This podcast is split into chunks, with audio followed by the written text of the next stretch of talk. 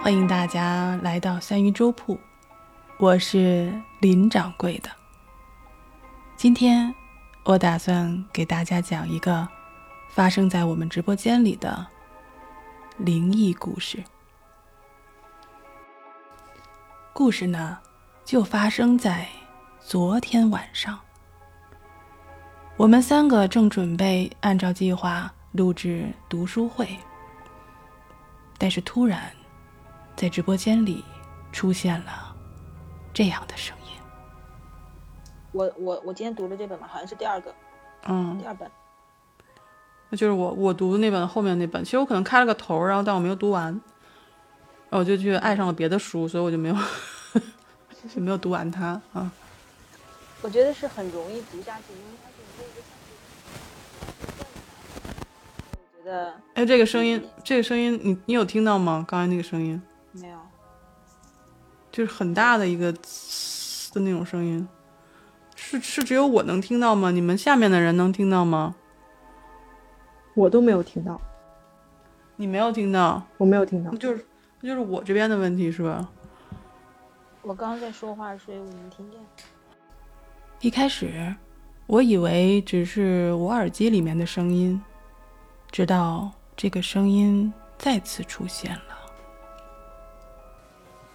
那个感觉，但是事实上就是在我们每个人从事的任何行业。来了来了来了来了！哎，我没听，你没有听到吗？没有听到啊，什么声音都没有。楼下楼下的同志们有听到吗？这个声音，难道只有我一个人能听到吗？真的是我脑子里的声音吗？那我把我鼠标放远一点。不不，没关系，没关系，你无所谓了。这，哎，又来了。哎，这次我听到了。你们俩现在谁闭一下麦？你们俩静，我先把你俩静音一下，看是谁。这个声音一直都在直播间里反复的出现，所以我们三个最终决定，这期节目不再录制了。如果，你听到过这样的声音，如果你知道它是怎么发生的，希望你在下面留言，告诉我们。大家是不是觉得这期节目就录完了？No No No No No No No，远不止如此。我们之后的节目可能还有一个大概四十分钟的长度，希望大家能够继续听。因为呢，我在昨天我们遇到这种灵异事件之后呢，我最终决定要跟大家分享一个我看过的一部，呃，不能是看过的，应该是听过的一部有声剧。它讲的是1944年6月5号发生的事情。那是在诺曼底登陆的前一天。然后我们把我们下我们下个月用 Zoom 录，然后这样的话，我们去找一本就是比较比较适合跟大家分享的，就是有的可聊的东西去去跟大家分享吧。对对对，正好我就可以把这本书给弃了。你是打算把它扔掉是吗？哎，你我就随便我就不说了，我就不想聊，不想聊，不想聊啊。嗯，你不想聊就别聊。然后那正好就是反正我下个月我也不会跟你们分享这本这个戏剧了，我我现在就放松心情了，我给你们讲讲这个戏剧吧。反正咱仨都在这儿，嗯，对不对？嗯，反正他是这样的，他就是这个剧，其实是当时我我去练英文口语的时候，那个时候就是因为就是主要是因为口语发音不准嘛，所以我就去练那个发音。然后我那会儿特别喜欢卷福嘛。就他的那个口音不是特别好听嘛，然后我就去找他所有的剧，然后去看，就刚好就去看到他这这一部有声剧，就这部有声剧叫《The Biggest Secret》，就最大的秘密，就一个巨大的秘密。它是讲的什么呢？它是讲的1944年6月5号发生的一天的事情，因为这个历史上1944年6月6月6号，它是一个。是一个伟大的日子。啊，不对，对，它是六月六号是一个伟大的日子，是什么日子呢？是那个诺曼底登陆那天。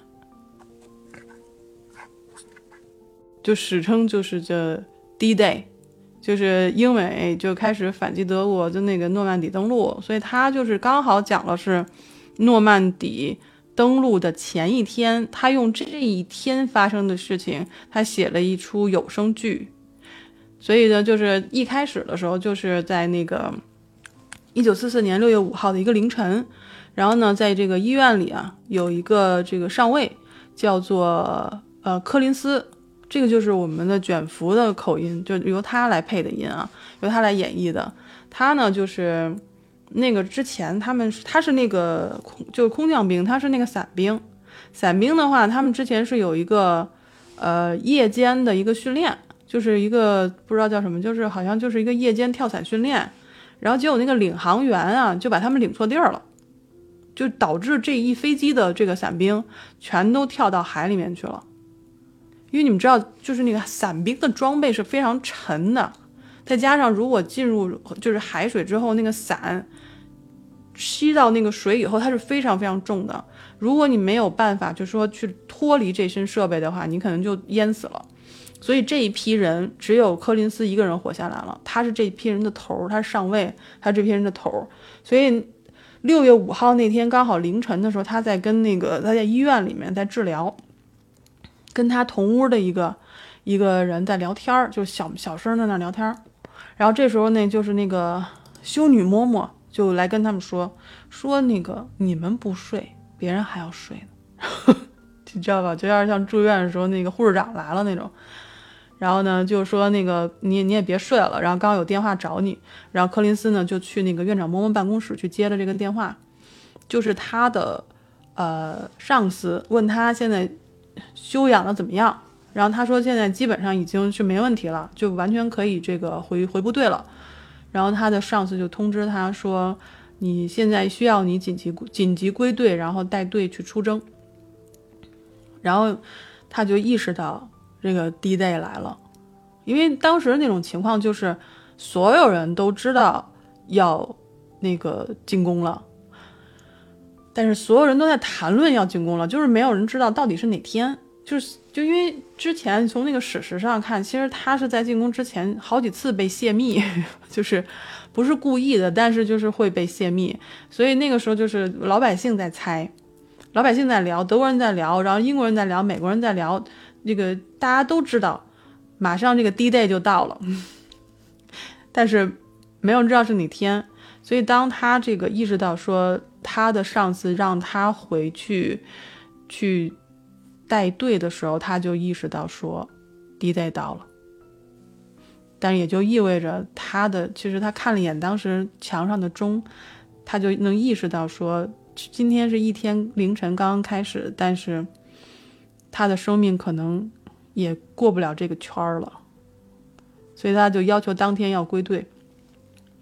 然后在与此同时呢，就是在伦敦郊区的一个房子里面，有一个小男孩儿。他早上起起床，他不下他不下楼吃饭，他就在楼上就是玩那些就是什么，你知道咱们小的时候玩的那些什么小飞机呀，然后什么的，就学那些英雄漫画里的那些角色，然后就就嘟嘟嘟嘟嘟就那种，你知道吗？他就死活不去吃饭，然后他妈就在下面薅他。然后就说那个你吃不吃饭？然后那个赶紧下来。然后他妈其实是在那个制造那种战斗机，就是飞机的那个工厂里上班的。然后他有一个 加拿大的一个男朋友，然后刚刚分手了嘛。然后他就他就觉得特别焦虑不安的，属于那种特别急脾气。他就吆喝这男孩说：“你赶紧上学去，不要老跟这个小伙伴瞎跑。”然后就是他平时要加班什么的。然后呢，现在是出现了三个角色了。然后之后又出现了好几个角色，就是比如一个监狱里面的一个犯人要转监狱，他是从这个下了汽车然后转火车，有这么一个场景。然后接着呢，就是一个就是飞机的那种领航员，他骑摩托车回家去看爸妈，这又一个场景。还有一个就是一个伦敦的一个市区的一个女孩子，她呢就是闭着眼睛，然后走就走楼梯，其实她男朋友要给她一个惊喜，这是一个场景。然后再有一个人出现了，就是一个女生，她是一个司机，她是一个下士，她是专门就是给部队开车的。他去开车一就早上起来的时候，大概我不知道他忘了几点了，反正很早。他去开车到医院去接那个柯林斯上尉去那个指定的地点去集合。所以这几个人看上去好像都没有什么关系，但是在之后的这个一万小时这个剧里面，他们之间都会有交互，他们的所有的角色的关系都会有交互，这就是这这个剧最最引人入胜的地方，就是你不知道在什么时候一个人就跟另外一个人有了这某种关系，所以这个剧就叫这个叫最大的秘密，每个人心中都有一个秘密，所以他们。互相之间到最后会有一些吐露啊，还有什么的。其实这里面有很多人，但是都是小人物。你比如说那个，呃，柯林斯上尉，他有个上尉，他没有说什么上校啊、大校啊那种，没有，他就是一个上尉。然后他是个伞兵，然后有司机，然后有女工，有囚犯，有这个小孩儿，还有拉皮条的和妓女，然后包括大街上的行人，所有人都是小人物。所以就是在一个。非常重要的一个历史时刻的前一天，在社会上这些人，在军队里这些人全部都是小人物，他们其实嘴里都在念叨说，D-Day 就这个这一天要要可能哪天会开始，但是他们每个人其实跟这都有关系，但是每个人的命运都被这一天所影响，但是他们所经历的事情可能都是小事情，所以就是这么一个剧，嗯嗯，你们想继续往下听吗？这就是为什么我不想分享，是这这细节太多。嗯，讲啊。然后那我接着讲，我接着说吧，反正我们还有点时间。嗯，就是一开始我说有一个领航员骑摩托车回家嘛，他去见他爸妈。其实他是家里面的小儿子，然后他哥哥呢是两个两兄弟之之间就是比较优秀的那个，也是爹妈比较偏爱的那一个。但是很可惜他在之前就是就是战场上失踪了。失踪了之后，大家都知道，就是失踪的最大可能性就是阵亡。但是他爸妈是不接受他儿子死这件事情的，所以他那天骑骑摩托车回家是想说刚好放假回去看看爸妈，因为他也是就在伦敦嘛。结果他到家，然后走进花园的一刹那，他妈妈在花园里种花，抬起头来就去问：“是不是你回来了？”然后当他以为他妈妈是问他。但是他看到他妈妈看到他的那个失望，突然一下失望的那个眼神，他才意识到说，他妈以为是他哥回来了。所以当时他就觉得说，其实他前一天的任务也很重，就是险些没有回来。他说，就是阵亡的那个也可能是我。但是他那个时候觉得特别伤心，就觉得说，你们平时偏爱哥哥，但是哥哥他已经去世了，你们不承认。但是我回家去看你们的时候，其实你看到我。是失望的眼神的时候，他就没有办法接受，所以他就骑着摩托车去了伦敦。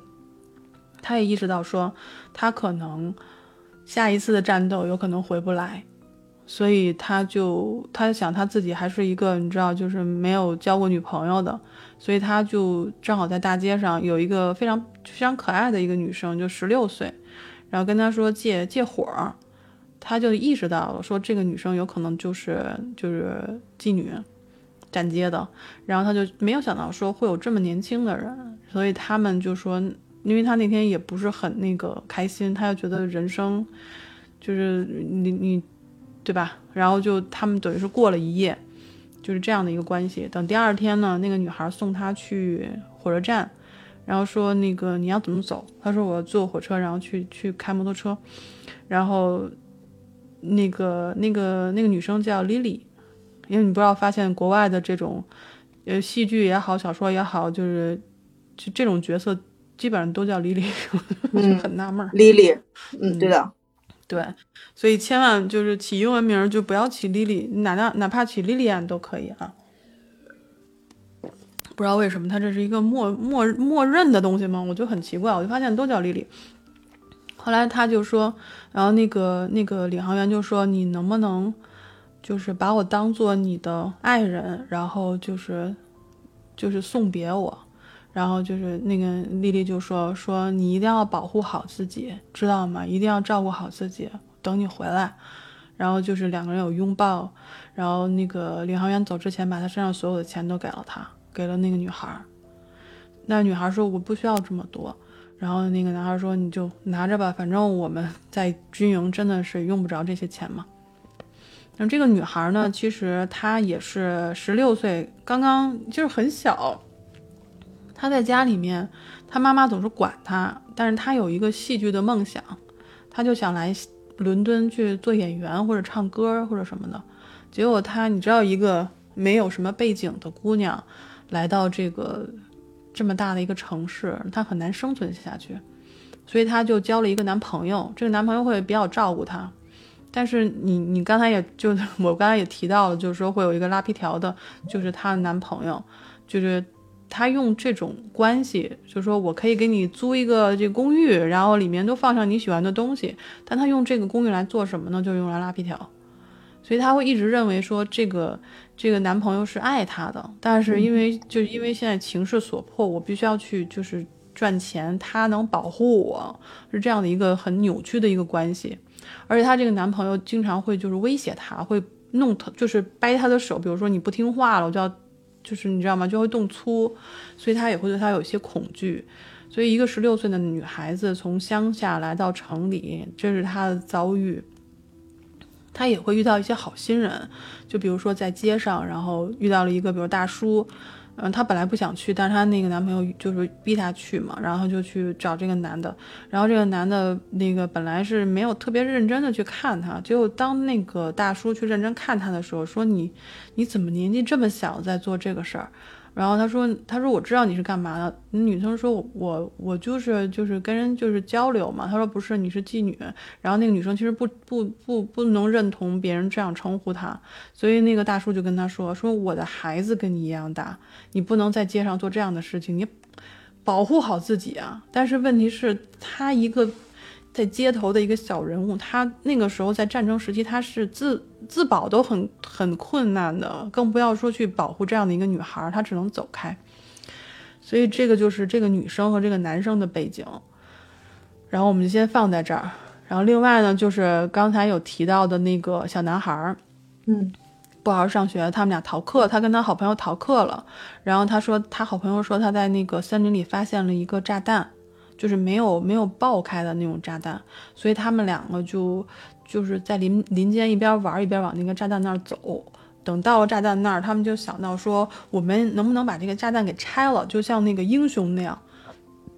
这样的话，可能女王会接见我们，或者是能得到勋章什么的。但是那个就是这个小孩呢，就早上起来，他妈妈叫他下楼吃饭的那个小孩，特别的勇敢，他什么都不怕。但是他就是觉得，嗯，我觉得他要做英雄。他就是要拆这个炸弹，后来他他朋友就劝阻他，他说万一炸了呢？而且我们拆了也没有人跟我们见证，所以我们应该去找大人。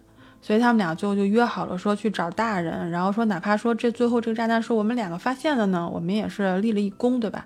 所以他们就继续的往上走。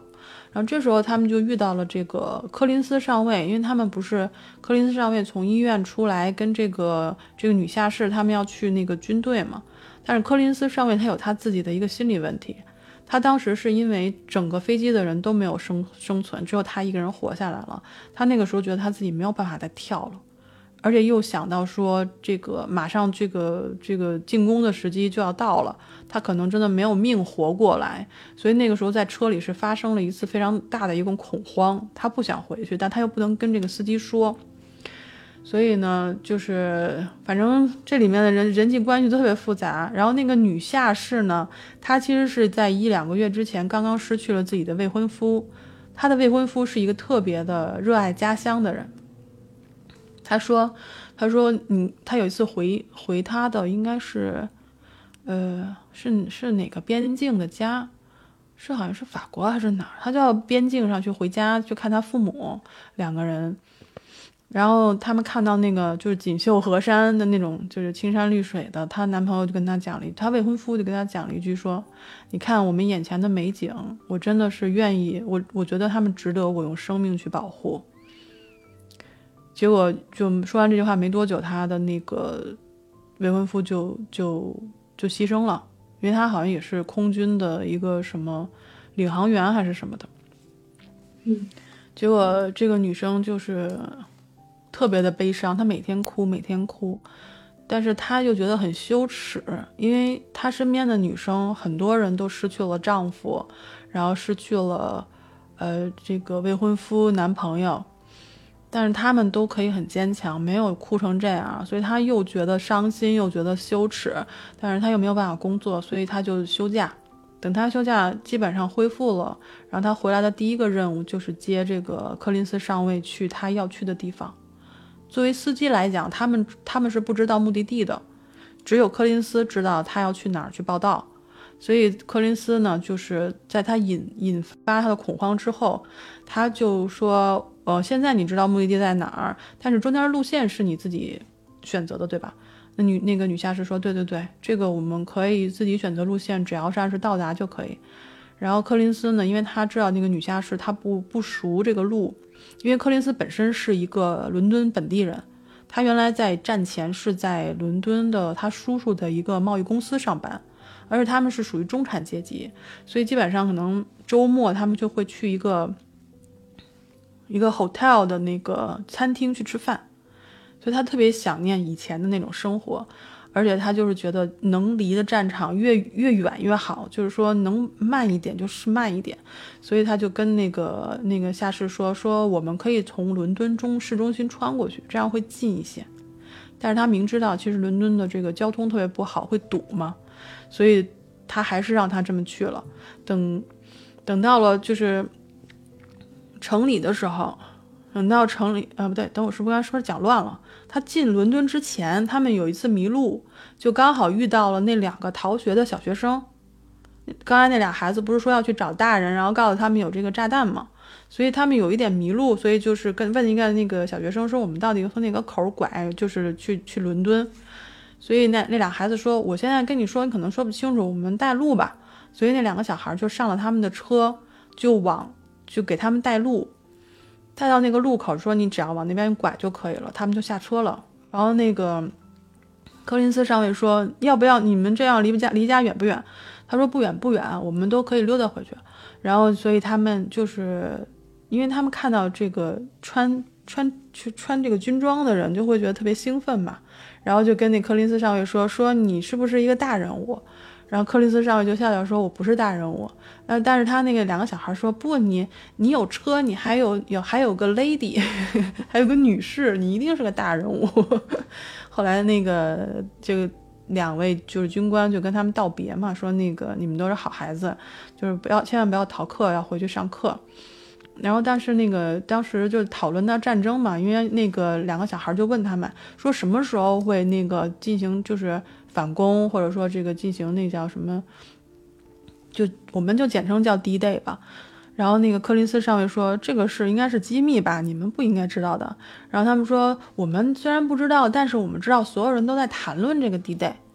然后柯林斯上尉刚要接话的时候，那个女下士就说了：“说这个是这样说，无论有没有这个 D Day，我们每一个人在这个战争中都有自己应该做的事情。”他说他是引述的丘吉尔的话，所以他们就开车走了。他们就是去穿越伦敦去了。这两个小孩儿就是鬼使神差吧，他们带路带到这儿以后。下的这个路口刚好就是他们之前离那个就是发现炸弹的地方很近，所以两个孩子最后决定还是去看一眼那个炸弹，所以他们就又走回到那个炸弹旁边去了。我们先把先按下不表啊，这两个孩子的事情按下不表。我们先说这个柯林斯上尉和这个女下士，他们要穿越伦敦，然后去到达到达他的目的地，对吧？堵车呀，伦敦啊，同志们，能不堵车吗？肯定堵。然后这个女下士就很着急，说：“这个我们不一定能按时到呀，你这个堵车堵太厉害了。”然后柯林斯当时就爆发了，他说：“对呀，对呀，就赶紧去嘛，赶紧去送死嘛。”所以那个时候，这个女下士才意识到说柯林斯的情绪不太对。然后他就问他：“你到底怎么了？”然后柯林斯就跟他说。说，因为原来他就跟这个女下士说，他们跳伞是很轻松的一件事情，对吧？就是你知道吗？就是跳下去就 jump 嘛，你 jump 下去就完了。然后事实上，他说就是在那两个小孩子搭车的时候，他就曾经就是跟小孩子描述过，说你万一掉水里的话，那就很难了。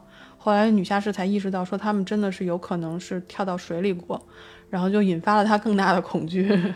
然后说我，他说我没有办法再跳了。我，我现在真的没有办法跳，而且而且他说，就是说他的上司让他回去，根本就不是为了去依赖他对战场的一个判断力，他只需要带着让他带着他的部下跳下飞机就可以了。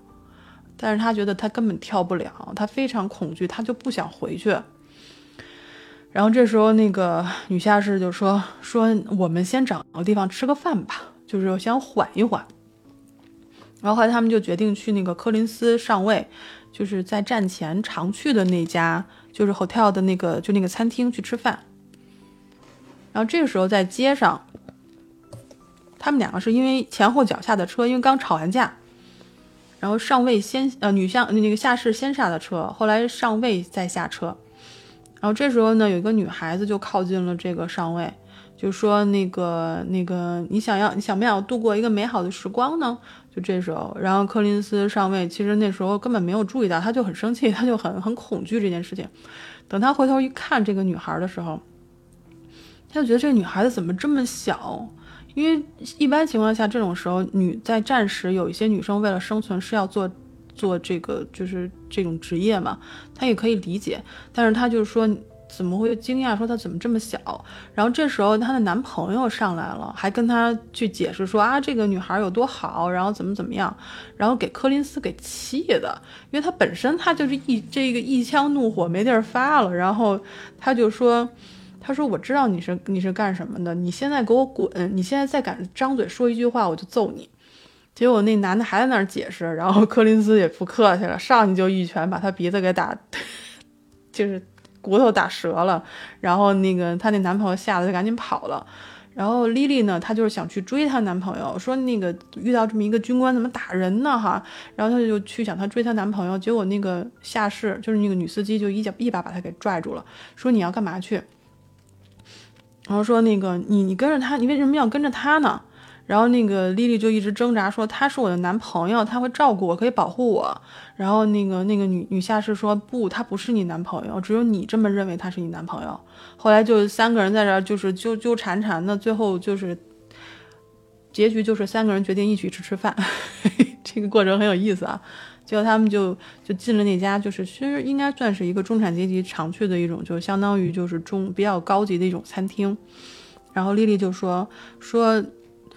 他说：“你们两个在这边吃饭是没问题的，但是他们知道我是干什么的，他们会把我扔出去的。”然后那个两个军人说：“没问题的，说你跟我们，你跟我在一块儿，他们不敢。”所以他们就在那边就是坐下，然后吃了三明治。然后那个时候就是有一盘子三明治在那边。然后丽丽其实她不想吃，她只是说：“我想走，你们俩放我走吧。”就是我们还是回归到原来的那种生活。然后两个人就跟他说，然后那女下士就跟他说。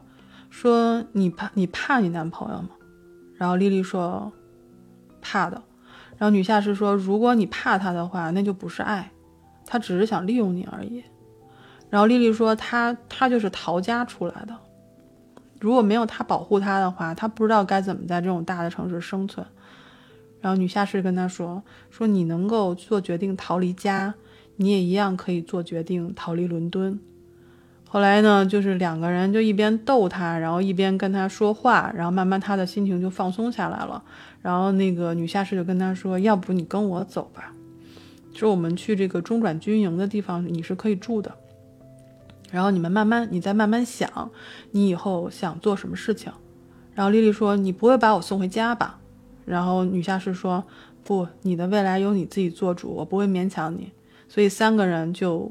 就一起上了车，因为那个时候不是之前有说这个上尉他其实是很，很不想回到战场的嘛，但是因为他救了这样的一个女孩子，然后又跟这个女下士，其实女下士她也有自己的就是问题，她的未婚夫去世了，她的姐姐其实也在，好像在法国战场也是在开车。所以其实在最后，其实是通过这些事情，两个军官其实意识到自己作为军人的一种责任，你是有人是需要保护的，你是有军人的职责的。所以最后三个人都上了车，就开往这个目的地。然后我们再说，还有还有一个人，就是我我们刚才开始提到了，但是后来现在没有被按下了不表，一直没有表的人。我之前提到的说。在那个有一个囚犯，他是从坐公汽车，然后坐汽车，然后到火车，他们是转监狱。这个人刚好是就是怎么说？他们在车上聊天，就聊到说他有一个儿子，而这个这个儿子刚好就是那个小朋友。这个是父子的一个关系，所以他在很小那个小孩很小的时候就犯罪了，所以就被关进监狱。然后呢，他妈妈一个人带着这个小孩子这样生活。结果呢，他们就是坐火车，然后又转汽车的，到了这个伦敦的郊区的时候，就遇到了一场爆炸。他们是有人说这个是什么瓦斯爆炸，所以整个车都被崩歪了，就是崩，就是等于车。翻了，然后这时候他呢，就是找了钥匙，然后准备把这个这个手铐打开，然后救所有人出去的时候，有一个念头进入他的脑子，说为什么我不跑呢？所以他就跑了。他跑完了以后，他就往大街上跑，他看到了一个很熟悉的，好像跟他们家原来很像的一一个一个屋子，他就就进去了。而且这个发现这个屋子进去以后吧，就是没有屋顶。是属于破破烂烂的，跟废墟一样的一种屋子，但是这时候呢，他就看到一个小男孩在里面，然后他就喊，他说：“你，你这个，你你小子，你别在这儿玩了，你这个地儿都快塌了，你别那别赶紧出去吧。”然后这小孩说：“我不怕，没事的。”然后那个他说：“那你能不能带我出去啊？因为这个地方这个完全不知道我要怎么出去，那是废墟嘛。”然后小男孩说：“我当然可以带你出去了。”然后他说：“那你带我出去，你不能告诉别人，因为他知道自己是逃犯嘛。”后来这个小男孩就说：“你就跟我走就行了，我可以带你出去的。”然后那小男孩就在前面跑，然后他在后边追，然后就听着叮咣叮咣的，就是两个人在这个房子里跑。然后最后小男孩就把他带到一扇门，然后他从这个门冲出去的时候，发现自己又冲回了街上，然后等待他的是警察。嗯，但是这个小男孩就再也看不到了。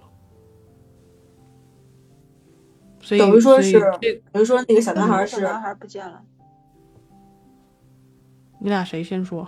诱饵是吗？是把他引引到引给那个警察的是吗？对对对，但是这个小孩是谁呢？这个小孩其实就是我们转回来那两个那个挖地雷的那个小朋友，他们真的把炸弹给拆了，然后就出现了事故，两个孩子都死了。就这场爆炸其实引发了那个那个囚车，就那个那个车翻车，然后其实是他看到自己的儿子的幻象。哦，嗯，然后整个就是一个环嘛，这个这个所有的人物都连都串在了一起，就是一个环，一个闭环。对对对，所有一个闭环，就每个人都有他的结局，包括那个拉皮条的都有他的结局。然后就是每个人都有，所以就是他每个人跟每个人之间都有一些这种关系存在，嗯，所以所以你说在战争面前，其实每个人，你像我们这种大日子是吧？就是你回想历史，一九四四年六月六号，对于我们来说，其实就是一个时间点，然后你再给它配上这个重要的头衔，就是诺曼底登陆那天。哇，好厉害啊！就是特特别伟大哈。但是你在回看这个剧的时候，它是一九四四年的五月六月五号，也就是诺诺曼底登陆的前一天。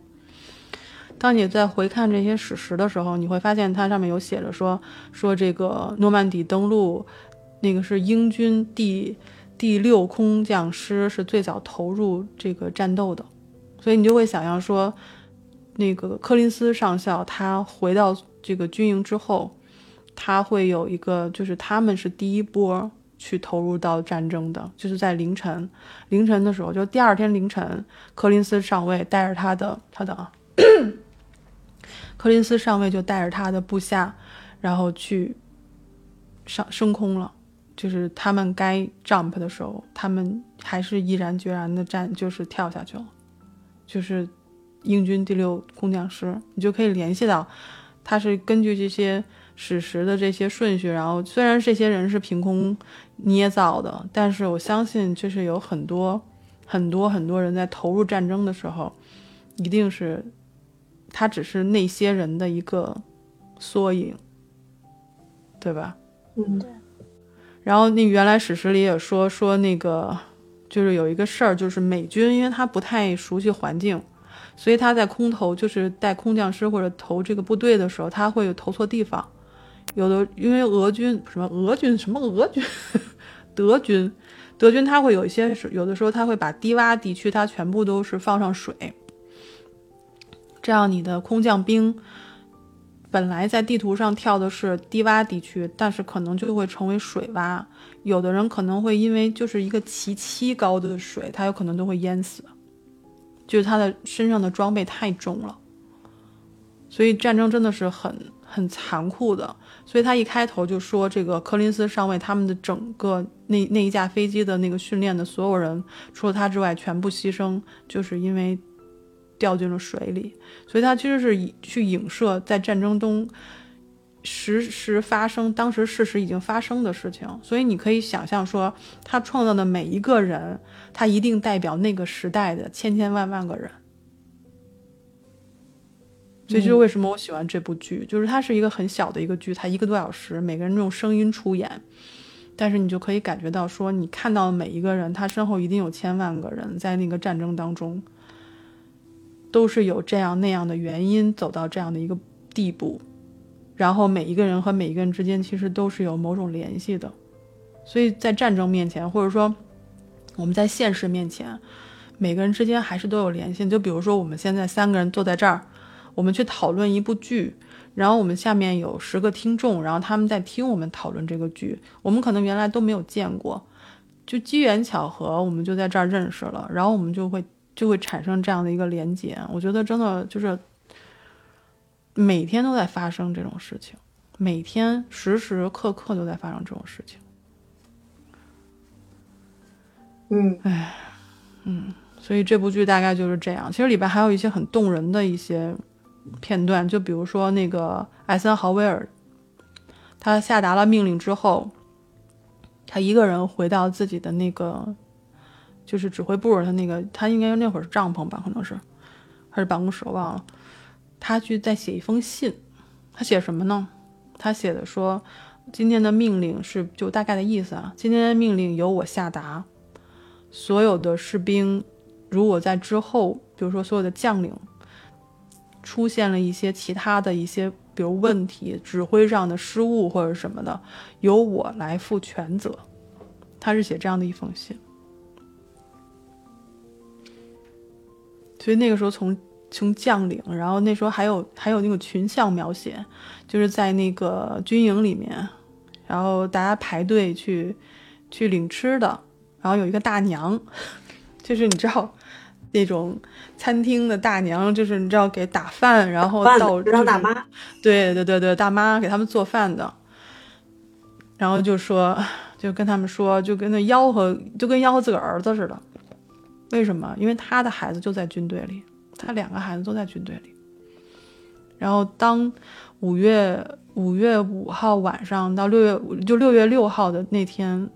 或者六月五号的那天，大家所有飞机开始升空，然后那个就是船只开始怎么样的时候，你能够感觉到历史的车轮在在滚动，每一个人每一个人的亲人与我们相关的人都为了这场战争而努力，所以他会说说这场战争到现在失去了多少个人，然后这些人有多少个朋友，然后多少妻子失去了家人，然后什么什么的。就那个时候，你会听到那些数字是一个比一个大，一个比一个大，然后到最后的时候说还有很多人没有性命，就没有留下性命。所以这部剧一个小时多，对，所以我觉得我其实可以推荐大家，就是可以听一下这个，确实是一部非常好的剧。我觉得我居然把这部剧聊完了，你们能听懂是吧？就是一个每一个最小的故事连成一个闭环，对，就是就是拼图一样，拼拼拼拼到最后拼出了一个一九一九四四年六月六日，就是一九四四年六月五日之前这么一个群像，一个社会的一个一个什么样子？一个缩影，我觉得是一个社会的缩影。每个人每里边每个人物都代表就是不同的一个社会上就是。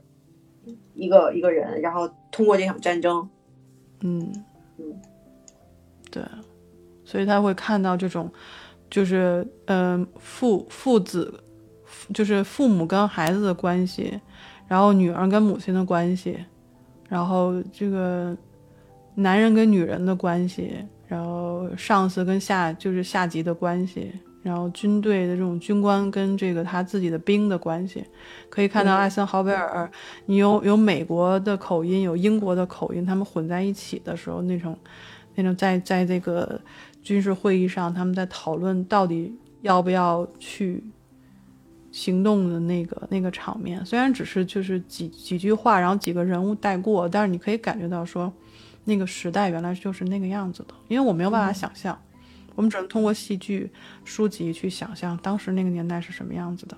而且我不知道你们有没有这样的感觉，就是反正近几年我会有一种在能够感觉到自己是感受到这个历史历史在在前进、在转动的这种，你可以看到历史在转变的这么一个过程，就是感觉到自己好像跟发生的这些事情有所关联。呃，我我可能不知道是人到中年吗，还是怎么回事儿，就是有一种见证历史的感觉。我们现在不就是在见证历史吗？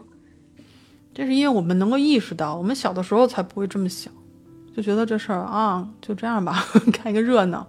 但是当我们就是能能够可以分析自己的处境的时候，有一定的就是怎么说见识也好，或者阅历也好，我们我觉得就会有这种感觉，就是我正在见证历史的发生。